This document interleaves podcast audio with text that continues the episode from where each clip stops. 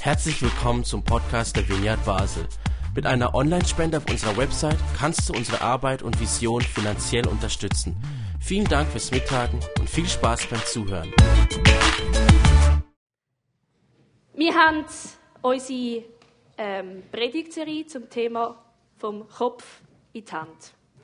Die letzten sieben Predigten haben wir diverse Werte schon besprochen und heute kommt der achte und somit auch das Ende dieser Predigtserie. Wir haben ein bisschen gemerkt, dass die Werte ein bisschen zu einem Herzstück werden. Ähm, und jedes Mal, wenn ich darüber schwätze mit irgendwelchen Freunden oder Studienkollegen oder einfach mit irgendjemandem und da ein bisschen erzähle, was wir da ähm, alles gemacht haben, werde ich wieder von Neuem mega begeistert. Und zwar immer wieder ein anderer Wert, den ich erzähle und ein bisschen ausführlicher bin, aber sie sind wirklich sehr gut. Heute der Wert, Glaube ist keine Privatsache. Ich weiß, ein paar kommen ein bisschen Schnappatmung über, wenn sie das hören. Darum muss ich etwas mal zuerst erklären. Wir reden von Privatsache. Oft wird das mit persönlich verwechselt. Glaube ist persönlich. Ich bin christlich aufgewachsen. Ich habe mich irgendwann im Verlauf meiner Teenie-Jugendzeit, wo noch nicht ganz so lange her ist, müssen entscheiden, persönlich eine Beziehung zu haben mit dem Gott. Da hat nicht der Glaube von meinen Eltern gelangt. Da hat nicht sie können für mich glauben. Das ist eine persönliche Sache. Ich habe mich entschieden.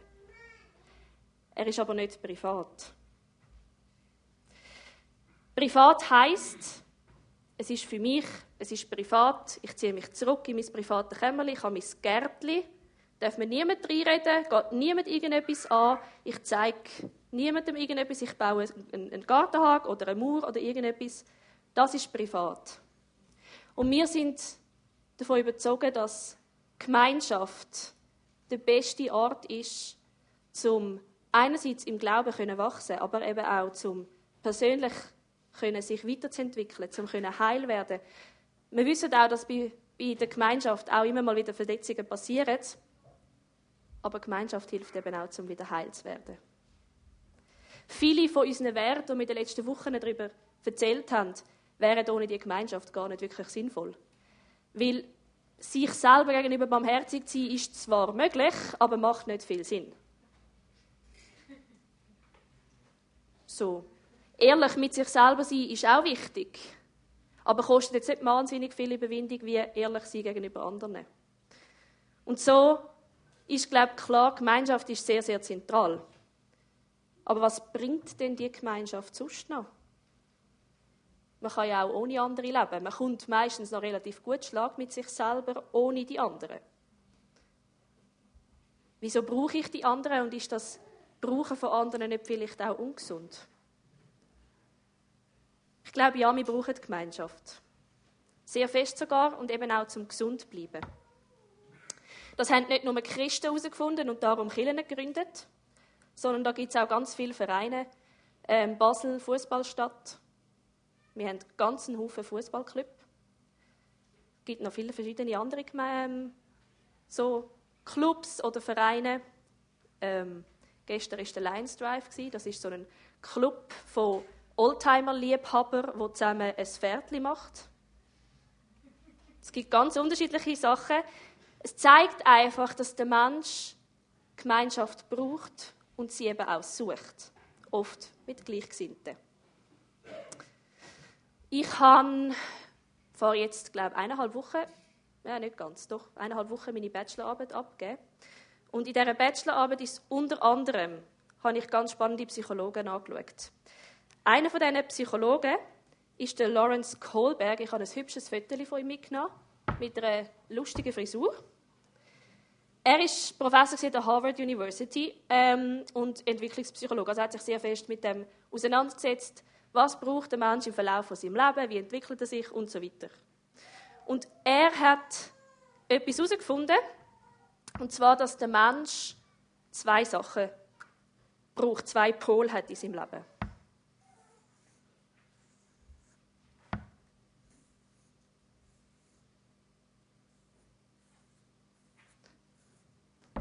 Und zwar ist das sogenannte ich und das Wir. Ich heißt, ein Mensch muss fähig sein, selbstständig zu denken. Ähm, es gehört eine gewisse eben Selbstständigkeit dazu. Es gehört kritisch denken, hinterfragen, sich selber eine Meinung bilden. Ein Mensch muss im Verlauf seines Lebens lernen, selbstständig zu sein. Das ist in gewissen praktischen Sachen, wie zum Beispiel mal daheim ausziehen und selber wohnen. Aber es hat auch mit ganz vielen anderen Sachen zu tun, wie man muss sich überlegen, hm, Wahlen sind gerade letzte Woche in der Schweiz. Was stimme ich ab? Für was wähle ich? Ich glaube, heute wird in Deutschland gewählt oder sind sogar Europawahlen. Was, was stimme ich ab? Das braucht Selbstständigkeit. Ich muss können mir das, die ganzen Argumente anschauen, die überlegen, die vergleichen, zusammenbringen und mir eine Meinung bilden. Der zweite Pol, das ist das Wir oder die Gemeinschaftsfähigkeit. Das ist nicht mein Wort, das hat er gesagt. Und zwar ist ähm, die zwei Sachen sind genau gleich wichtig. Also es geht nicht darum, was höher gewichtet wird und was weniger gewichtet wird. Und Gemeinschaftsfähigkeit ist die Fähigkeit, sich zu integrieren, selbstlos zu handeln, empathisch sein, kontaktfähig zu sein und so weiter. Und ich beziehe mich heute viel mehr auf diesen Punkt, im Wissen, dass natürlich das schon auch wichtig ist und gleichgewichtet werden In der Gemeinschaft mit anderen lernen wir und profitieren wir von anderen. In meiner Beziehung mit dem Simon habe ich, glaube mehr über mich selber gelernt, als in den ganzen Jahren vorher von meinem Leben. Ich habe Schwächen, ich nehme an, ihr nicht, aber ich habe sie. Und ich musste ihnen in die Augen schauen und ich musste müssen, daran arbeiten. Ich muss immer noch daran arbeiten. Weil alleine so durchs Leben gehen, das geht relativ gut. Da kommt man auch recht gut Schlag mit seinen Maröttchen. Man weiß es ja irgendwie schon, aber man wird nicht mega konfrontiert damit. Aber in der Beziehung muss man eben die Fehler anpacken. Man wird gespiegelt. Man muss sich schleifen lassen.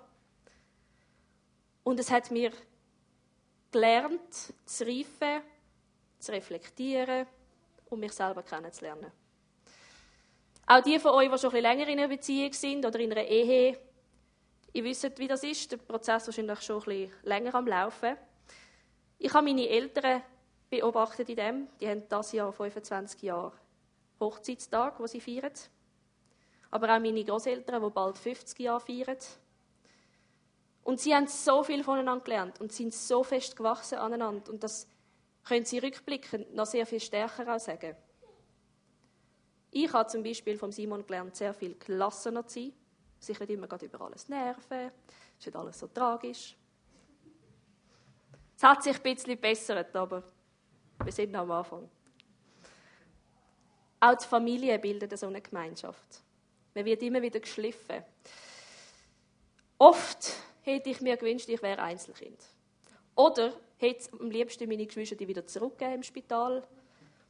Ähm, zum Glück bin ich aber Schwester von drei Geschwistern, weil es hat mich so viel gelernt. Sie haben einen Teil dazu beigetragen, zu dem, was ich heute bin. Auch meine Eltern haben einen grossen Teil dazu beigetragen, zu dem, was ich heute bin. Sie haben mir geholfen, zu lernen, was es heißt, zu teilen, zu lieben, zu helfen, vergeben, um Vergebung bitten und noch so viel mehr. Und hätten wir keine Freunde, Familie oder andere Beziehungen, ich glaube, es wäre ein unangenehm. Weil ich würde nicht mit mir selber leben ohne all die Momente, die Situationen, die mich geschliffen haben. Es ist in unserer Persönlichkeit so wichtig, andere zu haben, ohne dass wir von ihnen abhängig sind. Vielleicht können wir sie ein Stück weit wie als Lehrer betrachten. Andere Menschen helfen uns, besser zu werden, auch wenn sie uns manchmal einen Hick verpassen. Und manchmal ist es gerade die Gemeinschaft, die uns eben auch verletzt. Aber die Probleme alleine zu lösen, das hilft eben, es geht eben auch nicht. Ich glaube, eine wertvolle Lektion fürs Leben lernt man erst im Zusammenleben mit anderen. Und es ist natürlich nicht nur die persönliche Weiterentwicklung so wichtig, sondern eben auch im Glauben. Mit anderen Menschen und anderen Ansichten zu tun zu haben, ist zwar sehr anstrengend, aber man lernt sehr viel voneinander. Ich wohne in einer relativ grossen WG. Sie ist christlich, aber wir kommen aus unterschiedlichen Kirchen. Ich habe ein Foto mitgebracht. Ähm, jetzt müssen wir vielleicht das Licht abstellen, dass man es sieht.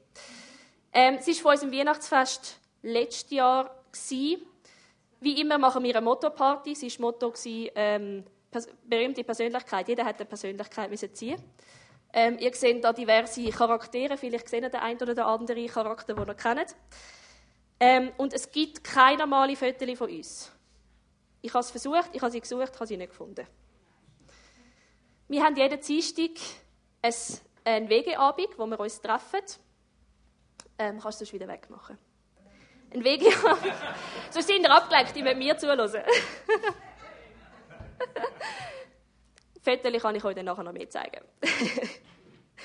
ähm, wir haben jeden Dienstag einen Wegeabend, wo wir zuerst Nachtessen und Austausch haben und dann irgendein Programm. Und das ist oft, lesen wir irgendein Buch zusammen oder wir haben schon das Matthäus-Evangelium durchgelesen miteinander. Ähm, wir haben schon einen Tanzkurs gemacht zusammen. Wir sind ab und zu auf der Kasernenwiese am Picknicken, weil die gerade bei uns in der Nähe ist. Das klingt jetzt wahnsinnig idyllisch. Ist nicht. Wir sind mehrere, die Theologie studiert haben. Und alles Leute, die gerne diskutieren. Und wir haben Diskussionen, wir haben Unstimmigkeiten. Und so unsere leichten Abendessen-Themen sind äh, Himmel und Hölle, Sinn und Unsinn vom Leiden ähm, und so weiter. Alles, was irgendwie ein bisschen so leichte Kost ist zum Diskutieren. Und ich sage euch eins, ich liebe es. Weil wir lernen so unglaublich viel voneinander. Trotz dieser Meinungsverschiedenheiten. Und ich sage euch, es gibt kein einziges Thema, wo wir uns einig sind. Außer, dass wir uns nicht einig sind. Es ist so bereichernd.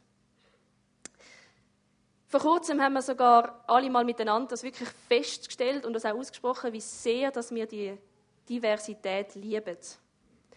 Und das, obwohl es im Zusammenleben und immer mal wieder einfach auch sehr herausfordernd ist. Man hat unterschiedliche Gewohnheiten, wie man putzt und was für eine Ordnung und Sauberkeit ist. Da vorne lachen zwei, sie wissen, was ich meine. ähm, es ist einfach so bereichernd, miteinander zu schwätzen und auszutauschen und eben voneinander zu lernen. Und eine schlaue Mitbewohnerin von mir hat mir gesagt, wir können immer voneinander lernen. Und am meisten von denen, die komplett anders denken als wir, im Glaubenstechnischen, weil sie haben komplett andere blinde Flecken, als wir sie haben.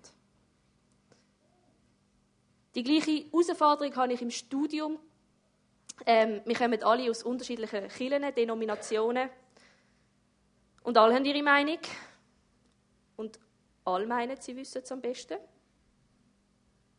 Und man merkt irgendwann, dass es eben noch mehr Meinungen gibt als die eigene und dass nicht alle genau das Gleiche verstehen, wenn sie eine Bibelstelle anschauen. Und dann muss man sich wieder mit auseinandersetzen. Und mir hat die vier Jahre Studium hat mir so fest den Blick geweitet.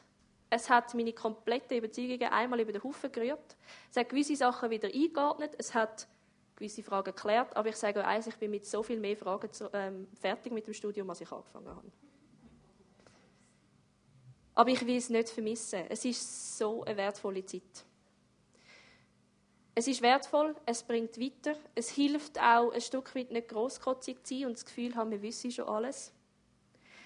Es lehrt zu wissen, was man glaubt, eine Meinung zu bilden, aber auch eine grosse Liebe denen gegenüber, die eben komplett anders denken.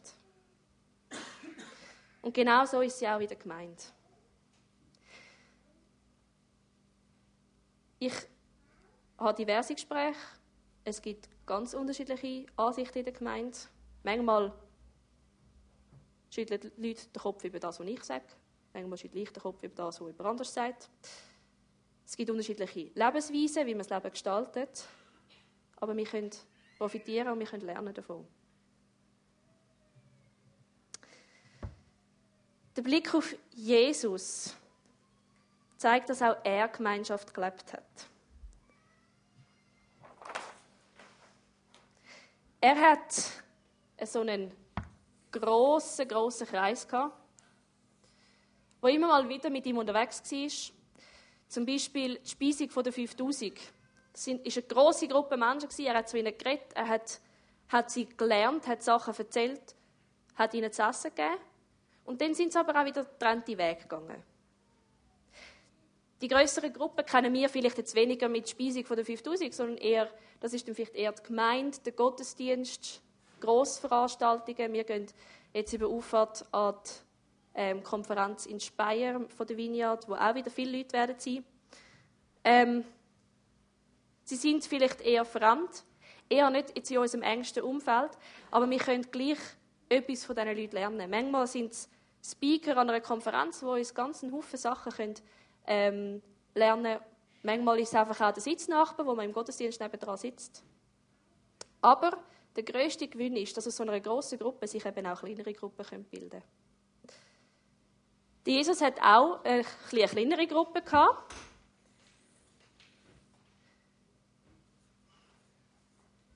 Das sind nämlich die zwölf Jünger, wo wir wahrscheinlich alle schon mal davon gehört haben. Die zwölf Jünger sind so seine, seine Gang, seine Friends, wie man das auch immer sagen in meiner Sprache. Und er war drei Jahre sehr intensiv mit ihnen unterwegs. Gewesen. Sie sind dann nachher auch die, gewesen, die die ganze Botschaft, die er verkündet hat in dieser Zeit, auch weiter herausgetragen hat.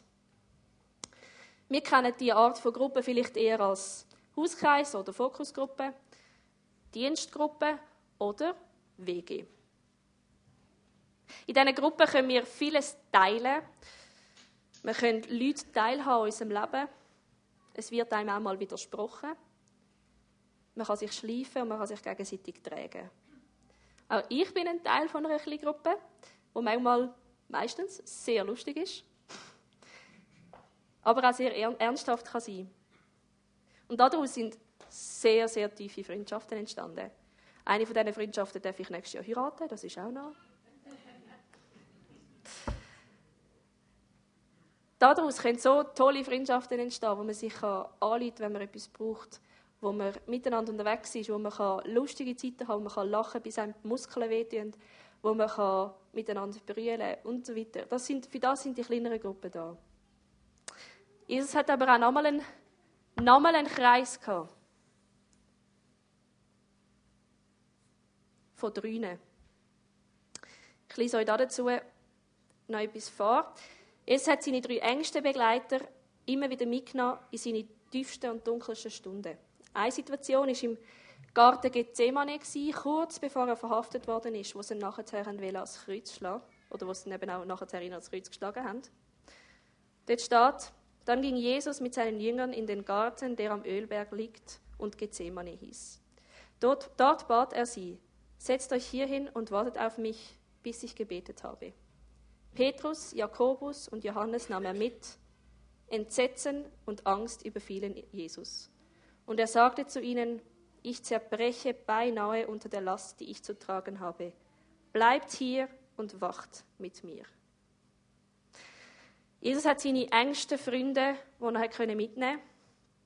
Und kurz vor dem Tod hat er Höllenqualen gelitten. Er hat Angst gehabt, er ist fast zerbrochen. Und da braucht man einfach manchmal wenige Freunde, die einen da durchtragen. Auch in meinem Leben gibt es zwei so Personen, wo mir so nahe stehen, dass sie sehr, sehr, sehr tief sehen und dürfen sehen. Nicht alle sehen das, es ist auch gut und ich will das auch nicht, dass alle so tief sehen. Aber durch diese zwei Personen habe ich schon so viele Situationen in meinem Leben meistern und habe mir schon durch so viele Krisen in meinem Leben auch geholfen. Haben ihr auch so Personen? Personen, wo du kannst sagen, ich zerbrich fast unter der Last, die ich zu tragen habe. Bleib da und wach mit mir.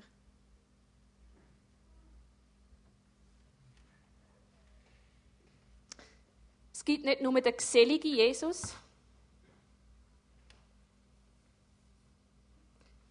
Es gibt auch noch den, der ganz persönliche Beziehung zu Gott pflegt. Immer wieder hat er sich zurückgezogen und ist allein mit Gott, pflegt seine Beziehungen und hört, hört ganz gut darauf, was Gott ihm sagt und tankt so wieder Kraft. Am nächsten Morgen ging Jesus vor Tagesanbruch, am nächsten Morgen stand Jesus vor Tagesanbruch auf, zog sich in, seine, in eine einsame gelegene Stelle zurück, um dort allein zu beten. Nebst jeder Gemeinschaft in der großen oder immer kleiner werdenden Gruppe ist das schlussendlich der Kern. Die Beziehung, die persönliche Beziehung, die wir führen, die aber nicht privat sein darf.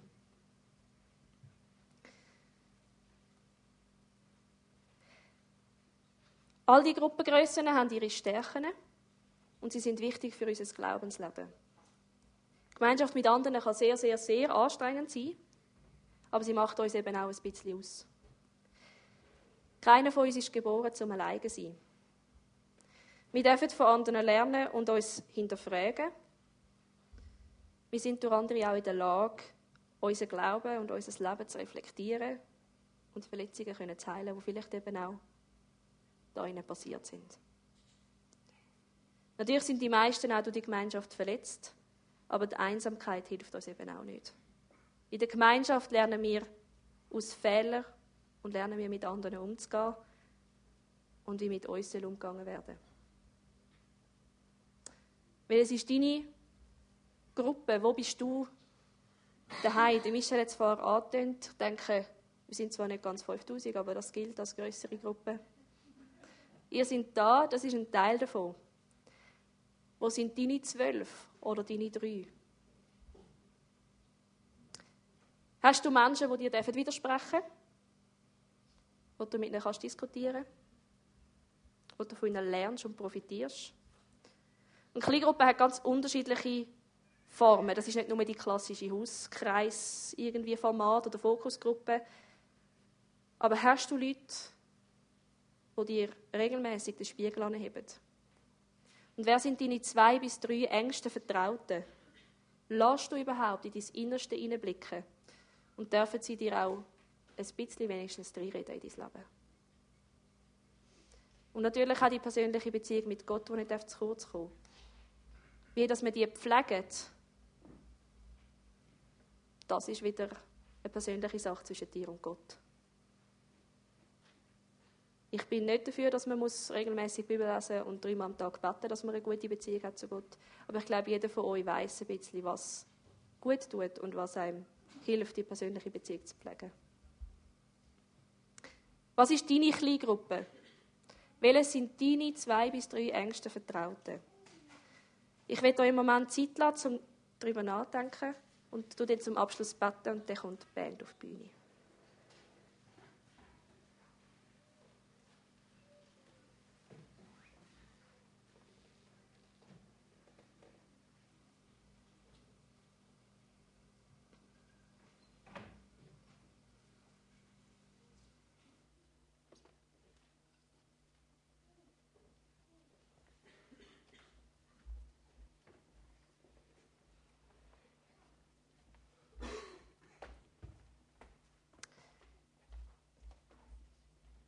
Jesus, ich danke dir, dass du uns immer wieder vorgelebt hast, wie wir Beziehungen können und sollen leben.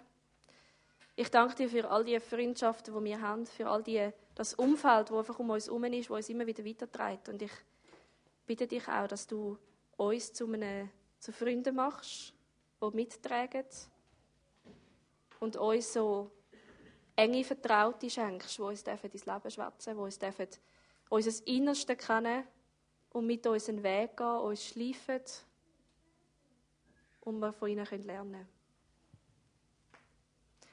Und schenke uns auch immer wieder die Momente, wo wir uns zurückziehen können, wo wir ganz alleine sein können und einfach die Beziehung mit dir können, können leben können, geniessen und aus dem Vollen schöpfen.